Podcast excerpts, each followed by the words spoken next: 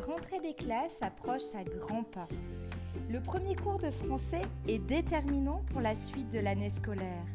Bienvenue dans ce nouveau podcast où je vais essayer de te donner trois conseils pour réussir ta rentrée des classes en cours de français. Mon premier conseil porte sur le premier cours de français. Je t'invite à être très concentré tout au long du cours pour récolter le maximum d'informations. Pendant le premier cours de français, ton ou ta prof va te demander du matériel, des fournitures scolaires. N'hésite pas à les noter en détail sur ton agenda ou sur l'outil dont tu te sers pour t'organiser. Par exemple, ton ou ta prof peut exiger un cahier ou un classeur, un carnet de lecture, un carnet de vocabulaire, etc dois également porter ton attention sur le, fonctionnement, sur le fonctionnement spécifique de travail de ton ou de ta prof. Chaque enseignant a sa propre manière de fonctionner, de travailler, et tu dois en avoir conscience afin que le duo que vous allez former jusqu'à la fin de l'année scolaire fonctionne.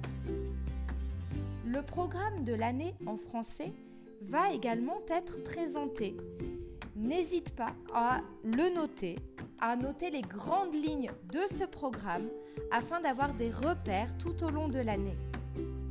Enfin, ce sont les lectures programmées de l'année scolaire qui vont être proposées, avec notamment des dates butoirs pour acheter les livres et pour les lire. Il est très important de bien noter toutes ces informations pratiques qui vont permettre que les cours de français se déroulent dans de bonnes conditions. Mon deuxième conseil porte sur l'emploi du temps. On va te donner en début d'année un emploi du temps réunissant toutes les matières et tous les cours auxquels tu vas devoir assister. N'hésite pas à te servir d'un code couleur afin de repérer l'organisation de ta semaine. Je t'invite également à te créer un nouvel emploi du temps personnel qui inclut toute ta vie, à la fois personnelle et scolaire. En plus des cours auxquels tu vas devoir assister, tu vas pouvoir inclure dans cet emploi du temps les moments qui te sont plus personnels afin d'avoir une progression de travail efficace. Cela signifie, par exemple, que tu peux prévoir sur une heure de trou de travailler systématiquement pendant une heure le cours de français ou le cours de mathématiques par exemple. Tu peux également prévoir une autre heure de trou pour aller courir ou faire du sport. Tu peux ainsi euh, prévoir à la fin de la journée une heure pour rester avec tes amis. Cela te permet d'avoir une vision globale de ta journée et cela facilitera euh, l'atteinte de tes objectifs. Enfin, mon dernier conseil porte sur l'organisation de ton matériel. Organise ton matériel, tes fournitures de français. Si tu as un classeur, tu peux le diviser en grandes parties.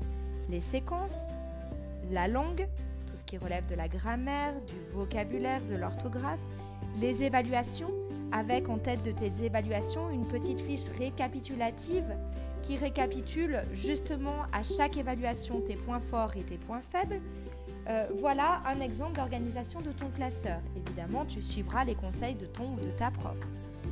Tu peux également te servir d'un carnet de lecture pour euh, effectuer un suivi des lectures que tu effectues au cours de l'année scolaire. Tu peux, et je te le recommande fortement, utiliser un carnet de vocabulaire dans lequel tu noteras tous les mots nouveaux ainsi que tout le vocabulaire de l'analyse littéraire. Tu peux également prévoir un petit classeur pour les fiches de révision si tu as envie de te servir de fiches de révision pour travailler. Voilà pour les quelques conseils que je pouvais te donner pour réussir ta rentrée des classes en cours de français. Ce podcast est à présent terminé. Je te souhaite une excellente rentrée des classes, qu'elle soit épanouissante, enrichissante et stimulante afin que cette année scolaire te soit la plus bénéfique possible. Je te dis à très bientôt pour un nouveau podcast et surtout n'oublie pas que la force de la littérature soit avec toi.